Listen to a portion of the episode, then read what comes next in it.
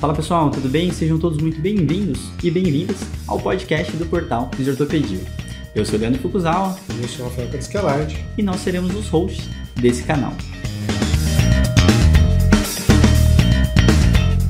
Esse canal tem como função ressignificar o papel do fisioterapeuta em tempos modernos. Trazendo novidades toda segunda-feira sobre as temáticas de dor e fisioterapia musculoesquelética.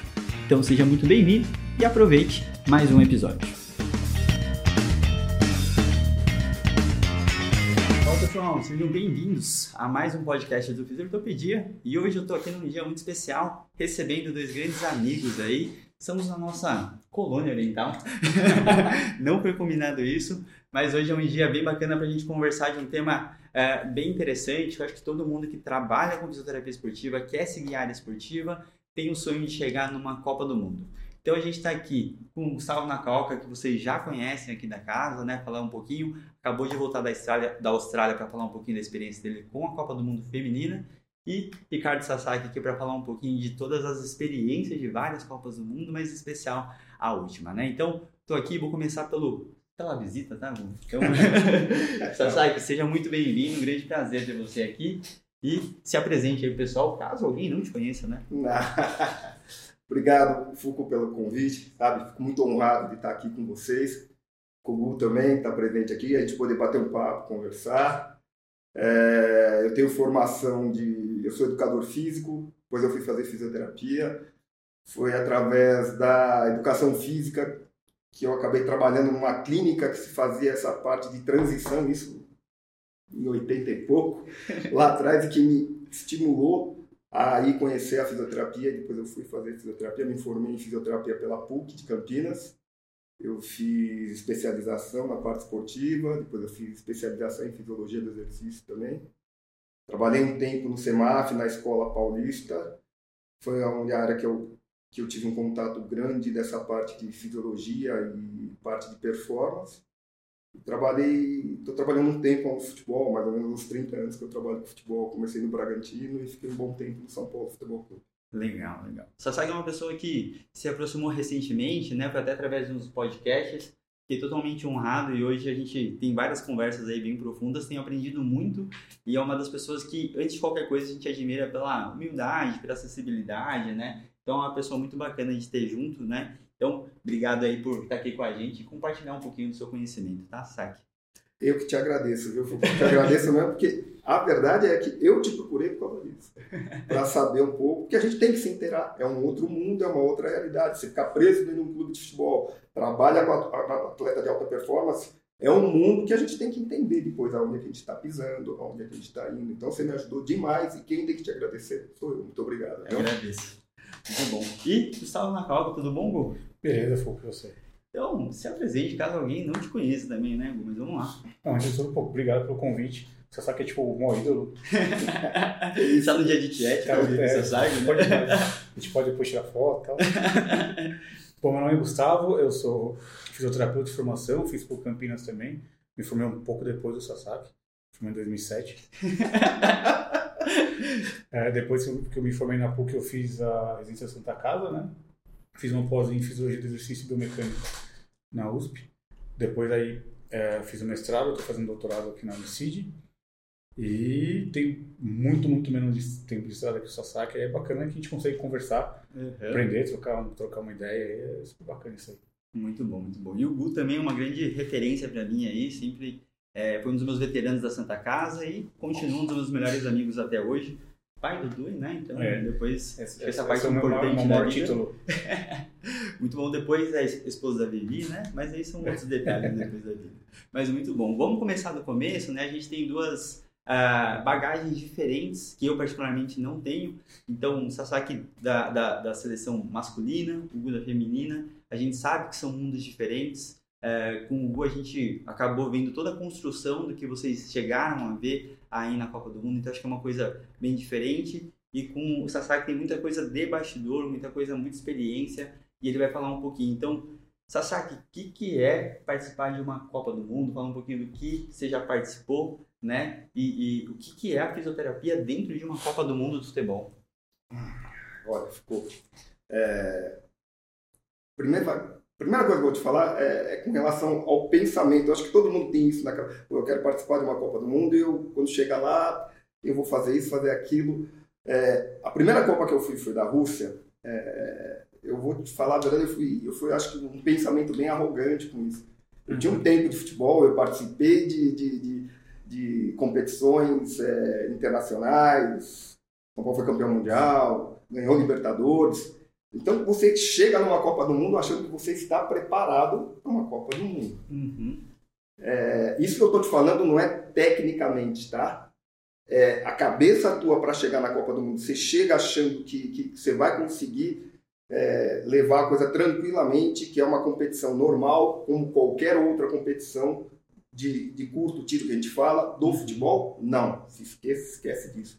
Ela é totalmente diferente a energia que envolve o futebol é uma coisa assim absurda, tá? As pessoas que estão lá, tudo que roda em volta do futebol é muito maior, patrocinador, imprensa, as comissões técnicas, os atletas que estão presentes lá, são coisas assim que fica difícil de você explicar em qualquer outra competição, uhum. tá? E se só vai entender isso quando os próprios atletas que estão acostumados a jogar Champions League, foi campeão da Champions, eles se reúnem, se encontram, a gente conversa e você vê que aquilo não é só para você, é para todos. Que ele chega lá, a cabeça do cara muda, a, a, ação dele, o que ele vai fazer, ou o que, que ele vai. É, no que ele vai estar tá participando fica muito diferente do que ele estava acostumado a, a, fazer. E outra coisa também, tá? Se você acha que você participou de uma Copa, a outra você vai participar bem, porque vai. Não, ela é totalmente diferente. Você muda o país, muda o, o, os hábitos do que tem naquele país, é, o público, a, de novo, a mídia, o momento é outro, então tudo fica diferente. Então, Copa do Mundo é uma coisa assim, quem puder participar, uhum. porra, participe, faça votos, que vá, porque é uma experiência que, assim, é difícil você descrever cada Copa o que, que é. Perfeito, perfeito. E o Gu também, que acho que faz mais de 10 anos que estava na seleção, né? Gu começou em 2011, 12, né?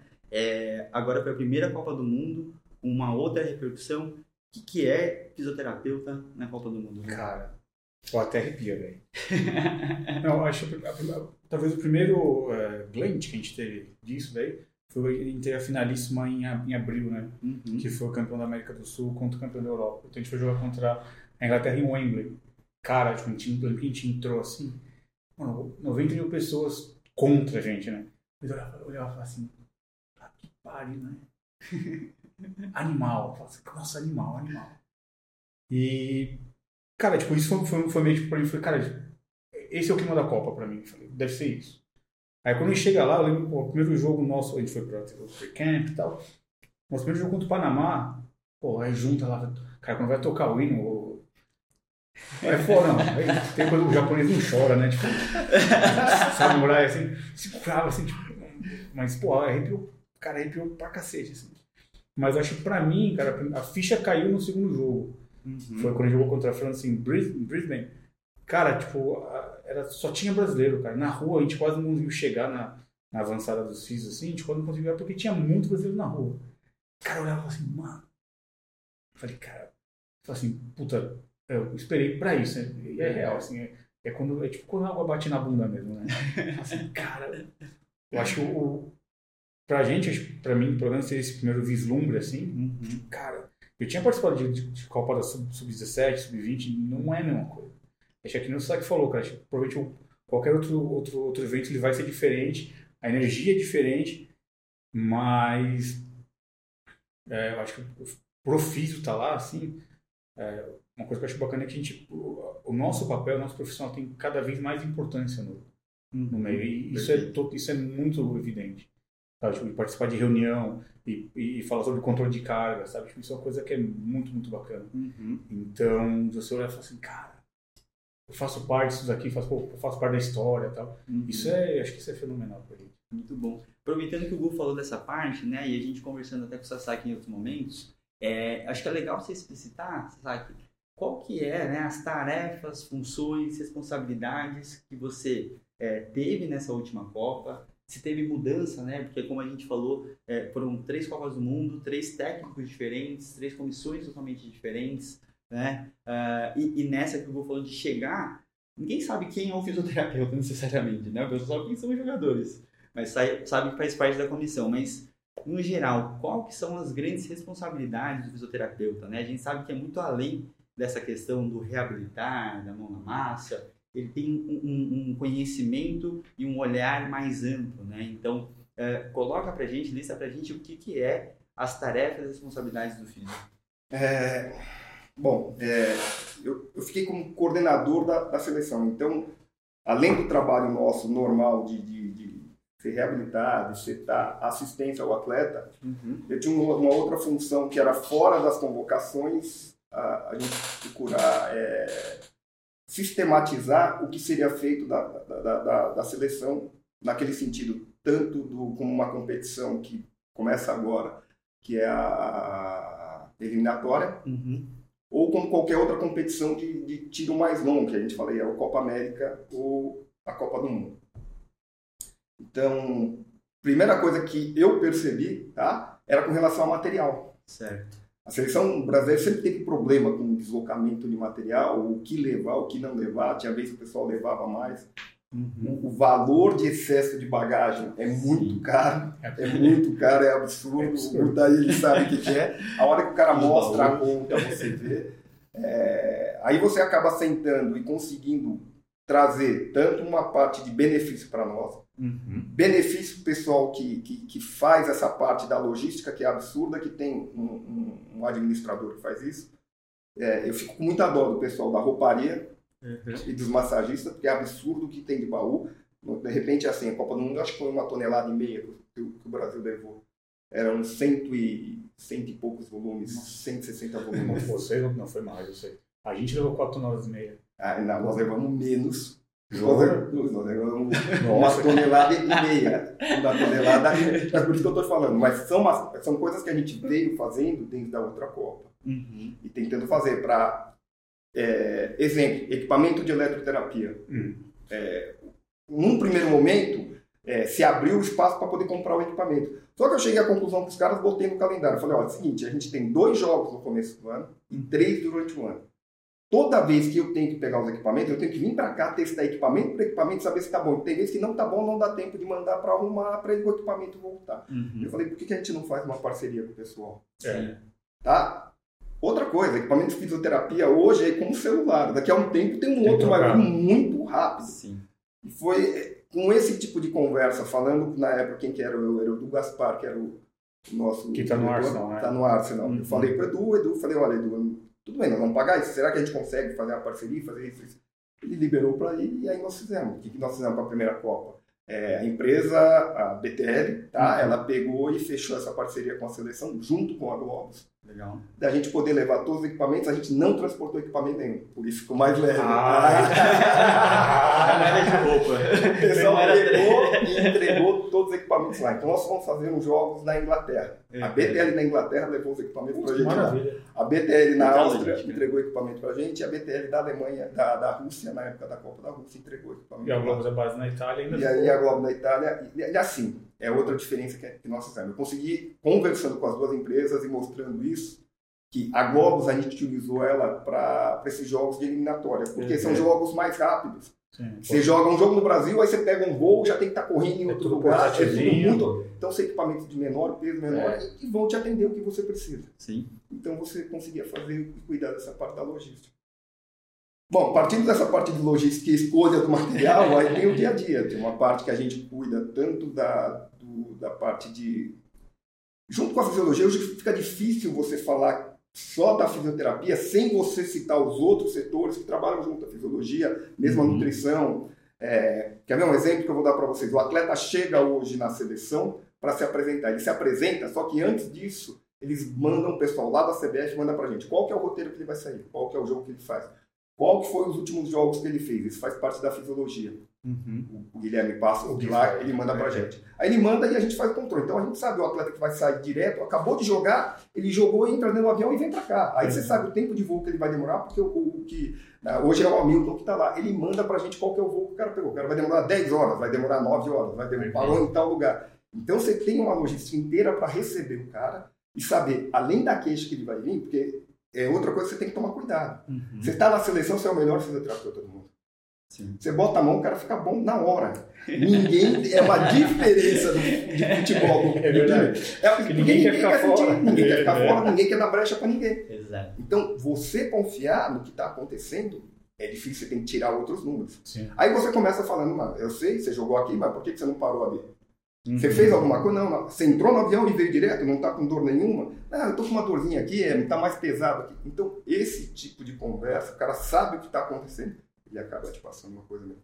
Então, é, eu vejo que uniu muito, não só o médico faz esse tipo de questão é, para o atleta, mas também o preparador. É uma coisa que todos nós conversamos e a gente sabe do, de quando vai conversar com ele. Então, existe o atleta está conversando, o preparador físico fala uma coisa, o médico fala outra coisa e eu falo outra coisa. Uhum. Ficou muito fechado isso e o sistema que foi montado foi muito legal. Nesse Perfeito. E é bacana até, né? Porque se a gente procurar na literatura, a gente tem né, publicações falando da comunicação interna, como que isso interfere em lesões, né? Então, acho que isso é, é, é respaldado cientificamente. Que é projeto, né? O, o, mesmo fora da área de saúde, Precisa, você vai montar um boteco. Se o pessoal não conversar, vai dar errado. É, não vai acontecer. E é o óbvio que precisa ser dito, né? Sim, Porque a gente sim. sabe como cada um está jogando, às vezes, na sua função lá e acaba não se unindo, né?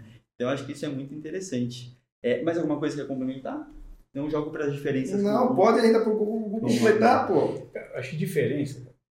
É, acho, assim, essa Copa foi uma coisa à parte, né? Que é essa parte que o, que o Sasaki comentou assim. A gente se beneficiou muito dessa parceria que eles fez. Uhum. Mas foi uma coisa absurda, porque eu, eu, eu, lembro da época que eu levava o meu sonofase, entendeu? Já levamos muito aparelho é, nosso. Levava meu, meu, meu, meu, meu globozinho e tal. Uhum. Aí eu lembro tanto que a, quando, quando voltei, assim, pensou, não, agora ó, essa parceria com a Globo, assim, tal, tal, tal, putz, legal, né? E achava maravilhoso. Eu falei assim, ó, inclusive para a Copa do Mundo, a gente tá vendo aí a possibilidade de pegar, de pegar uma tela masculina. Que? É. Qualquer um. Se assim, a gente vai te mandar uma lista, você vai escolher. Então, tá bom, né? Falei, mas pensa, pensa bem no, no, no, que, vai, no que a gente vai ter de, de carga, tal, de peso. Bom, beleza. Cara, eu vi uma lista assim, eu olhava e falei assim, cara, eu quero tudo, né? Eu quero tudo. Tô na ReHap aqui, eu posso... Tô na, é, tipo, tô, na, tô na Disney. Aí eu, não, falou, ó, a gente tem tanto desse. Aí, aí, aí o raciocínio foi tipo esse, ó, a gente vai ficar, a gente vai ter um base camp e o, a gente vai, ter, vai ficar lá e vai deixar os materiais maiores lá uhum. e o resto a gente vai usar nas viagens. Você pega o avião e vai jogar em um lugar, jogar em outro e tal. Então a gente foi pegando esses esse materiais assim, tipo, ainda assim veio muita coisa da nossa né, pra gente. Uhum. Só a única coisa que não veio foram os da BTL. Por quê? Porque eles eram gigantescos, né?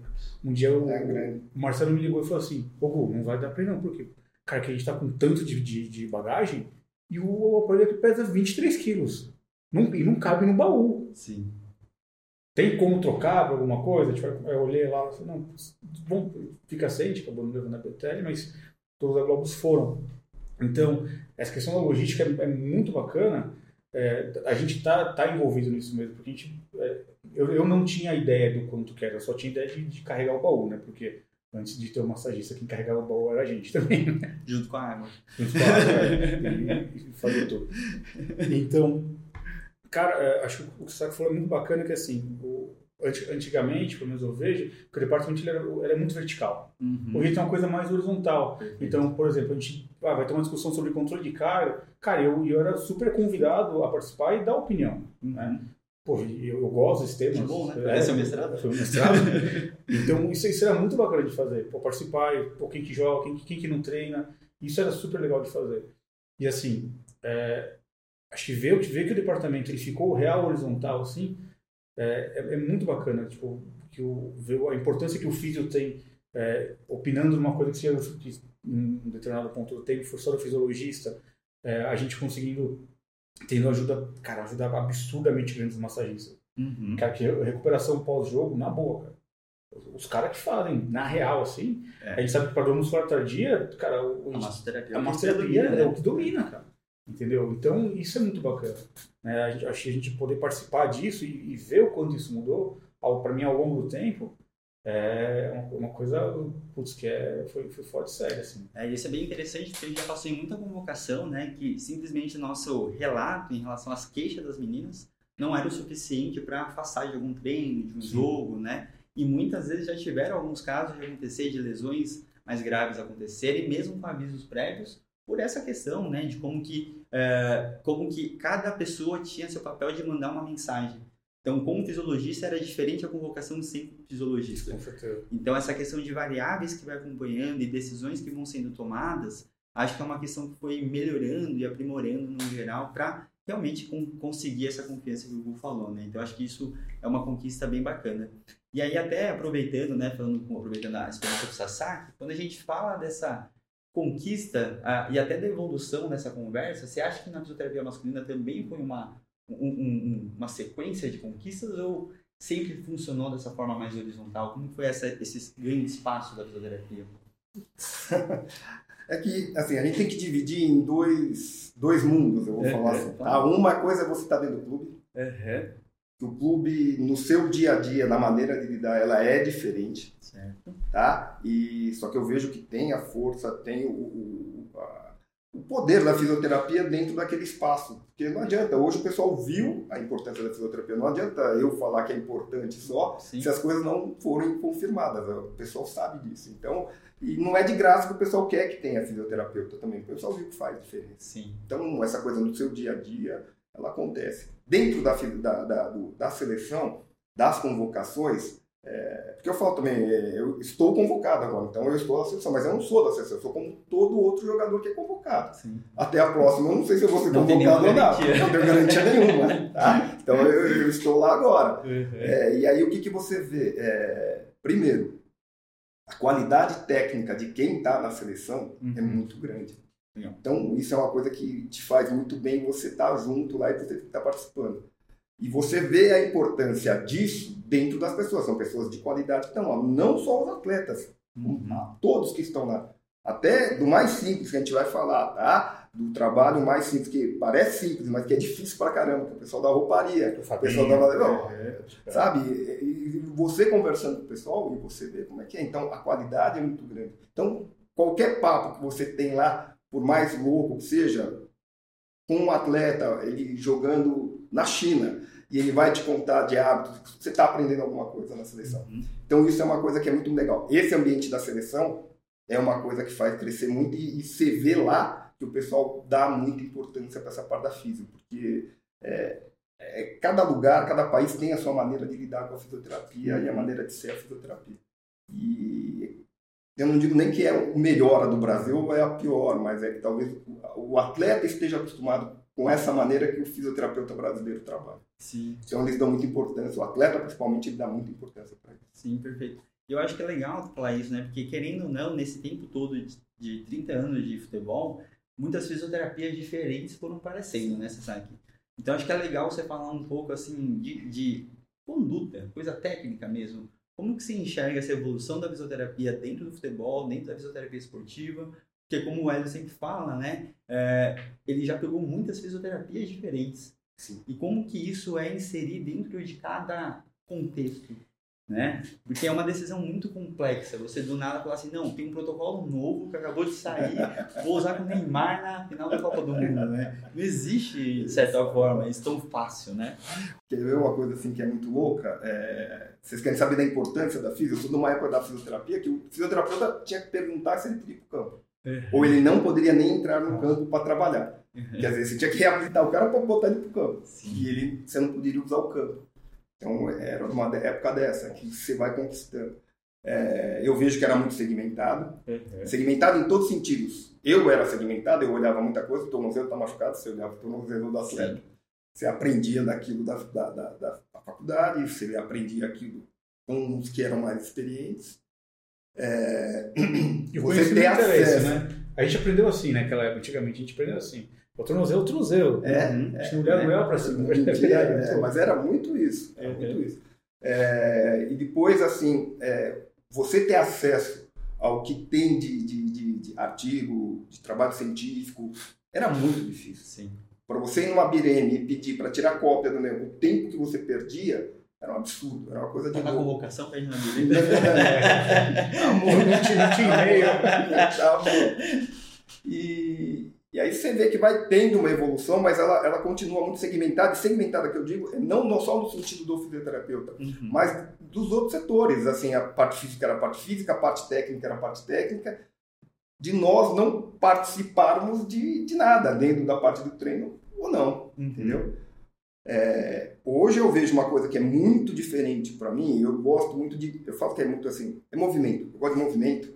Eu gosto de trabalhar em cima do movimento. Uhum. E uma das coisas vai assim que, que eu vejo que foi importante para mim desde 2014, 2015, foi a partir do momento que eu fui trazer o que o atleta fazia no campo, Uhum. tá? Do treino dele, ou o que o técnico pedia da função tática dele, para eu pensar como mais um fator interferindo dentro do que eu pensava no movimento. Perfeito. Tá? É, eu vou dar um exemplo até do Diniz. O Diniz, para mim, é- o Fernando Diniz é o que mais mudava esse tipo de coisa com relação a zagueiro. Tinha vez que ele botava, o normal era ter os dois zagueiros abertos e o volante aqui para sair com a bola para Uhum. sair. Então o zagueiro saía, normal tudo mais. Tinha vez que ele trocava, ele recuava, porque era a época do Daniel Alves, ele recuava os dois laterais, deixava o volante e jogava os dois zagueiros em cima da linha como fosse lateral. Só que o nosso é, zagueiro, que jogava pela esquerda, ele era destro. Então a hora que você jogava a bola dele para proteger e para correr, ele tinha que correr assim, ó. Aí um dia que eu venho do treino, eu falei, ah, tá explicado, porque o cara tem dor nas costas, porque o cara vira para cá, o cara treina, vai lá, mexe, volta, tá bem. Mexe e volta. É uma adaptação, ele tem que adaptar. Uhum. Então, para você entender esse movimento, essa coisa, até você descobrir, é participando disso. O cara abrindo para você participar dentro disso e conversar com os caras. Uhum. E aí você conversa não com o técnico, mas você vai conversar com os auxiliares dele, com o pessoal que prepara os treinos e você já vai saber, ó, o cara vai assim, então prepara o cara para poder fazer isso hoje no treino e provavelmente ele vai ser exigido desse jeito. Então eu vejo uma evolução muito grande nesse sentido. Para quem quiser prestar atenção, saber de dados, carga de trabalho, igual o Hugo falou, é muito importante. Sim. Muda demais. Perfeito. Bom, e aí aproveitando essa fala do Sasaki, que eu acho que é super interessante, queria falar uma perspectiva do Gu, que acho que tem uma coisa mais parecida do que eu vivi também, né? O Gu hoje é doutorando, e aí a gente também, né, aprendeu o que é ciência recente. Cara, foi. E aí quando a gente começa a ver o mundo real, principalmente na alta performance, colocar essa ciência em prática é um outro desafio. É, é muito né? bom. Então, para mim, foi vários choques que eu tive lá, várias dificuldades. Não acontece como você escreve no paper, e nunca vai acontecer, com certeza.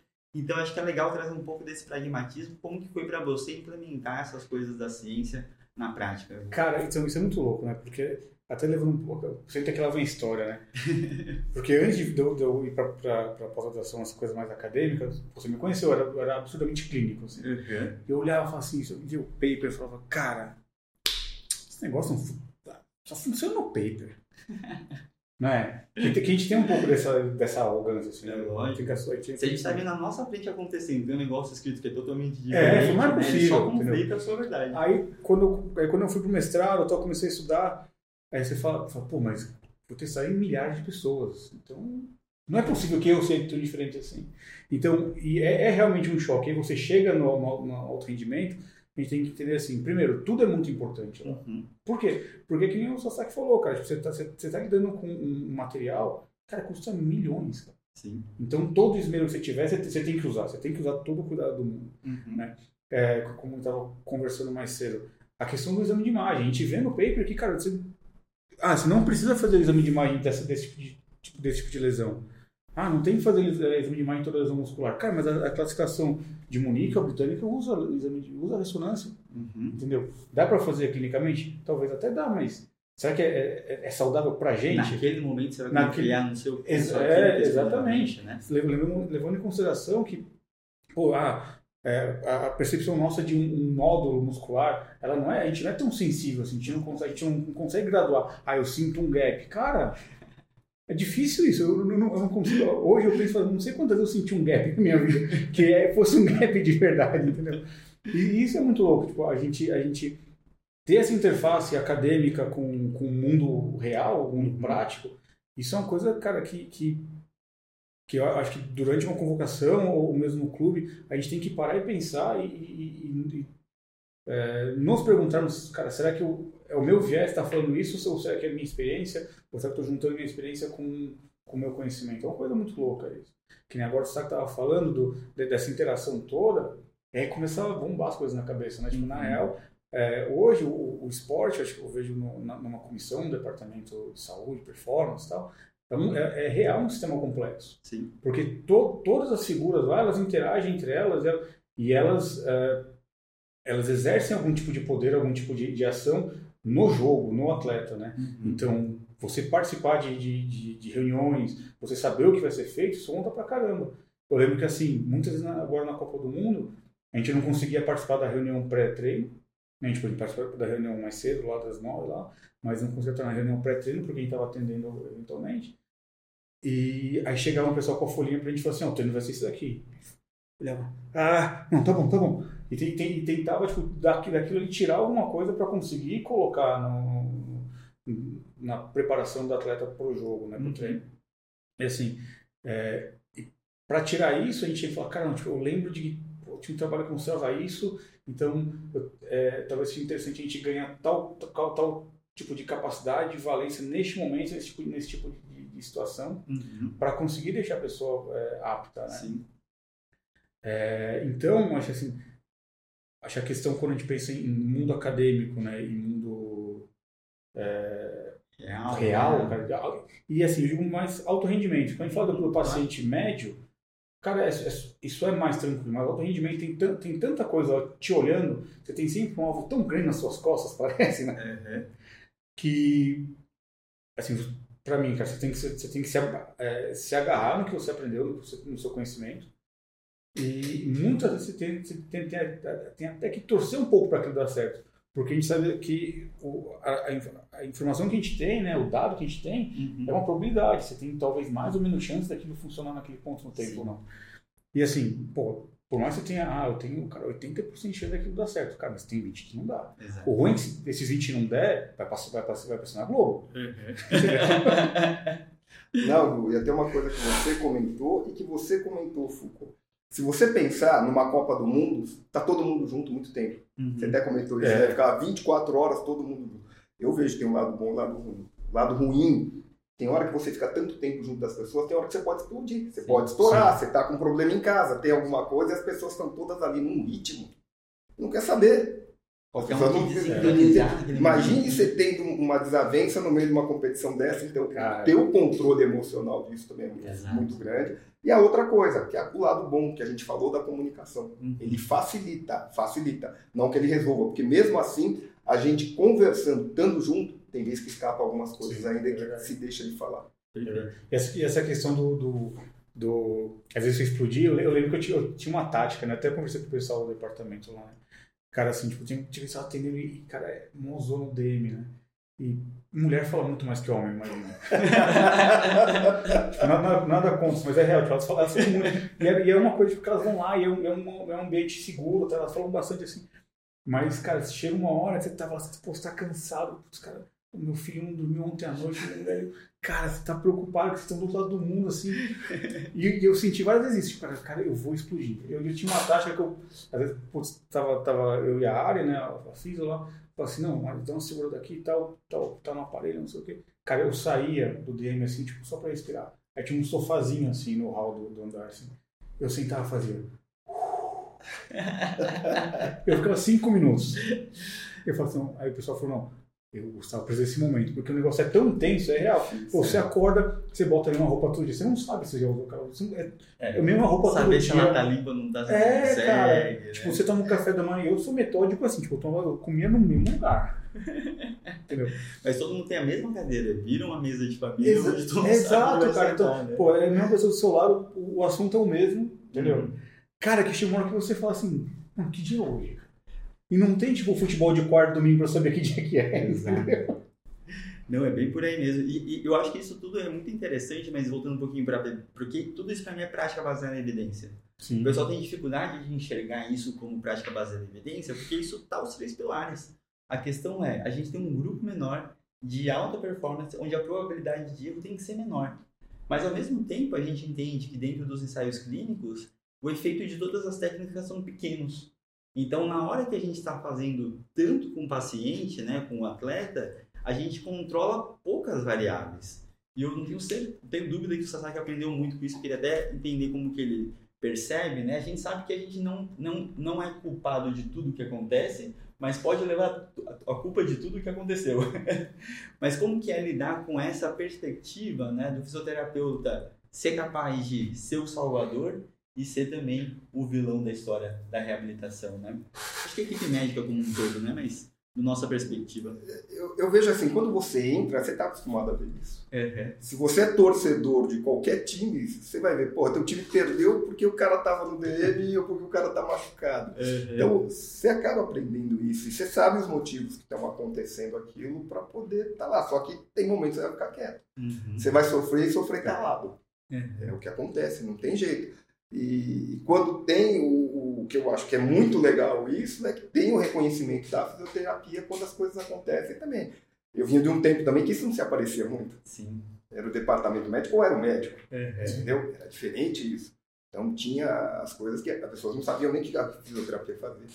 Então isso vem mudando e vem alterando. Então é difícil? É. é só que assim, qualquer coisa da vida eu, eu penso que é dessa maneira. Se você vai numa competição de várzea aqui do, do bairro, que você vai participar e tentar ajudar o pessoal, uhum. é um risco, é uma coisa que você vai ficar dentro da tua roda, o cara da padaria tinha falou, porra, que bomba que foi o teu time lá, né? que porcaria que vocês fizeram. A outra coisa é você estar tá, igual falou na, na Copa do Mundo e a Globo tá te olhando e sabendo que vai te cobrar aquilo. Uhum. Então, saber o que, que você vai receber de cada um, isso está dentro do pacote. Eu acho que não tem jeito não mais. e não volta, ainda mais com isso daqui agora, ó, rede social, essas coisas, acabou, esquece. Exato, isso é uma coisa que fica muito é, Nunca ninguém nunca vai esquecer. Não, as pessoas não controlam, não tem jeito não. Não, e até falei, porque o Sasaki não é uma pessoa ativa de rede social, né? Ele tem um Instagram. Ativa? Não, não é ativa. ativa? Não é ativa. Nada ativa, é, nada. Exato, Horrível né? isso. E aí um vídeo dele viralizou, né? Na época que dele, ele nem sabe, eu acho, quanto que aquilo Não deu de repercussão. nada. Mas foi muito bacana de ver todo mundo compartilhando alguma coisa em relação à fisioterapia, né? Essa grandiosidade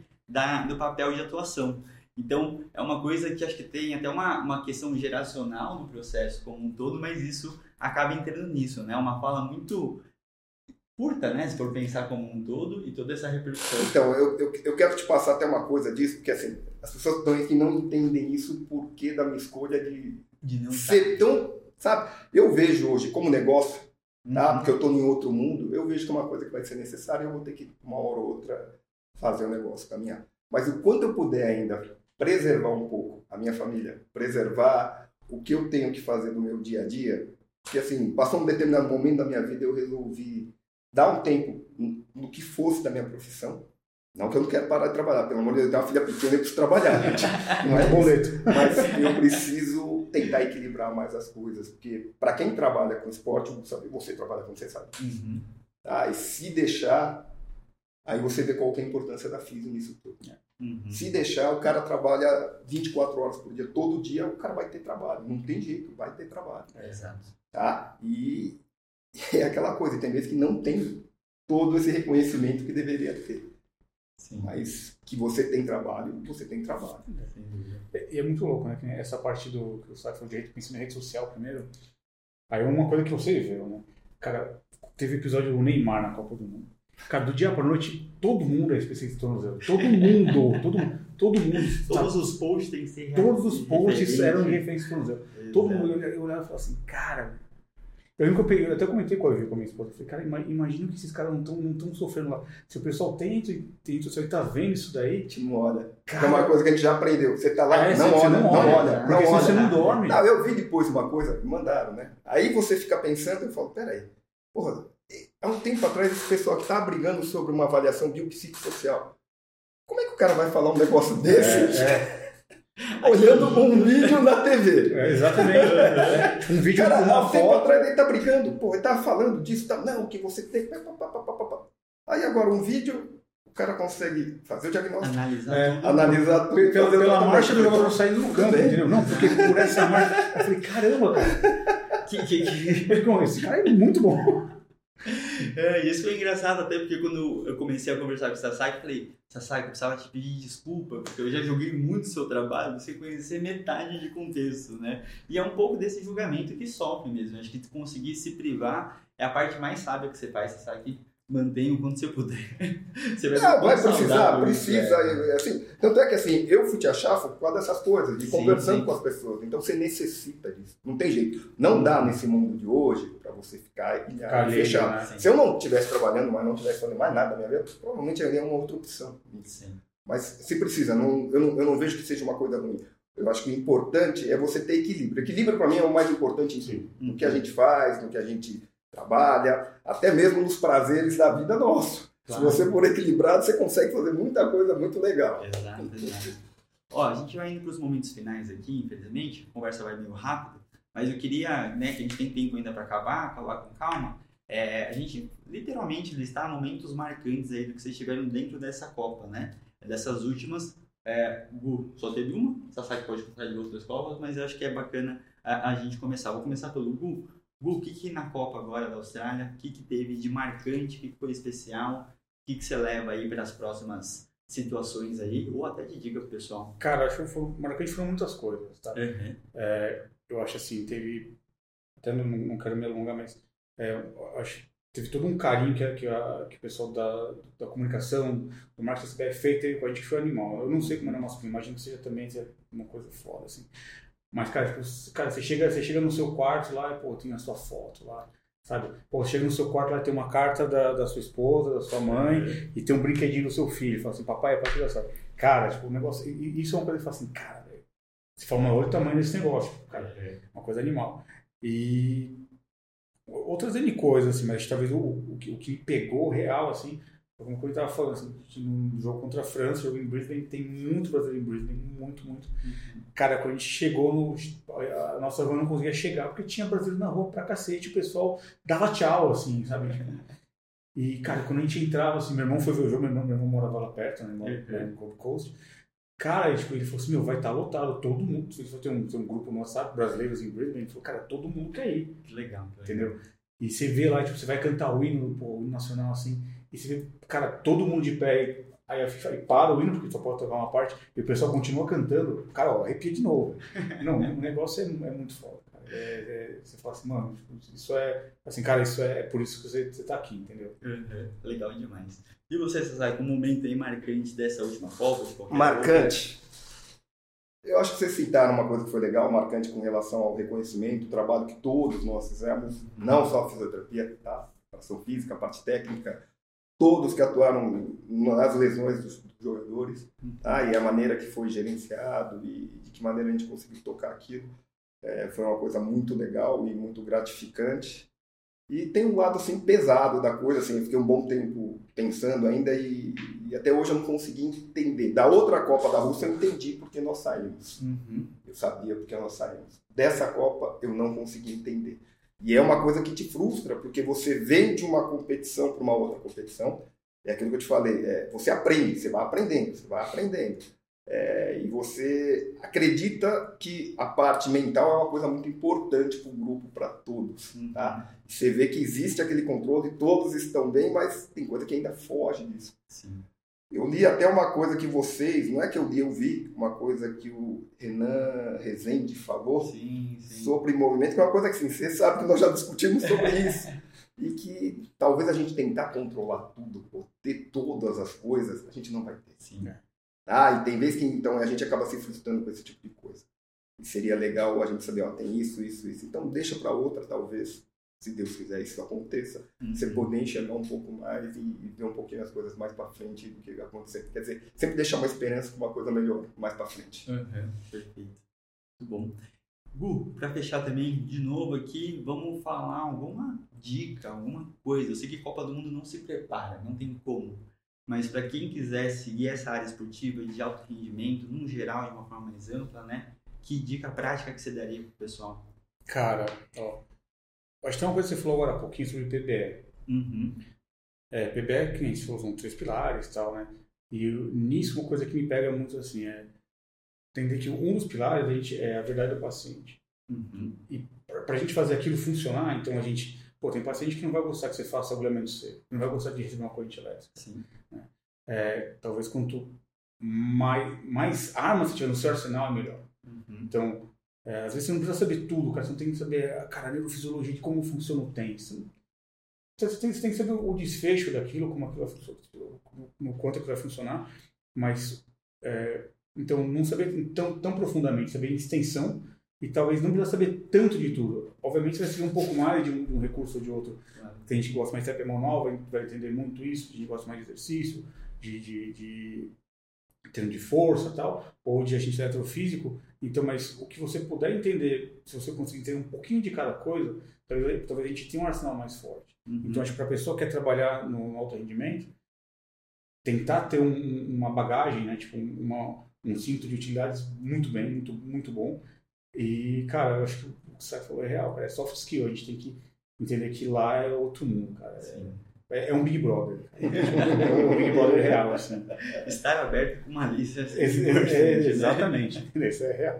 Muito bom. E você, sabe que dica que você daria para quem quer trabalhar com alto rendimento aí, né? Acho que isso é muito importante. Eu acho que a pessoa diferenciar é, do que é o glamour e do que é o trabalho verdadeiro.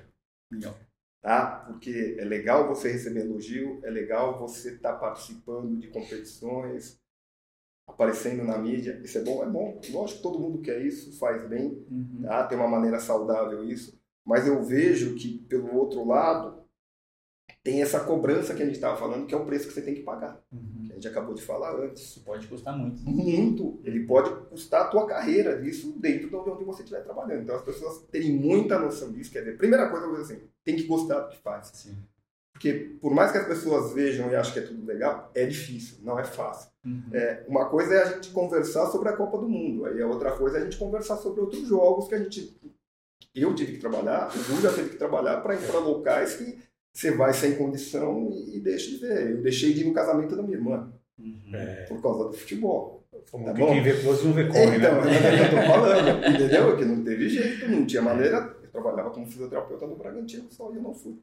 Uhum. Então são coisas que assim a gente tem que ter muita consciência disso e, e depois porque para poder dividir. Então o conselho que eu dou vai para quem gosta, quem gosta mesmo e sabe como é que é o que, que você vai receber e que é legal, ah, é legal pra caramba. Legal. É uma situação que fica difícil de você descrever. Muito bom, muito bom. Bom, gente, a gente vai encerrando esse super episódio. Muito obrigado pela conversa, Sasaki. Muito obrigado pela conversa. Então, foi um dia muito especial aí. Espero que vocês tenham gostado. Então, não esqueçam de curtir, compartilhar, comenta aqui, deixa suas dúvidas. A gente fala com os dois para eles poderem responder para vocês. E com certeza a gente vai continuar conversando com vocês e com todo mundo sobre esses assuntos da fisioterapia esportiva. Então, um grande abraço, até o próximo episódio e valeu!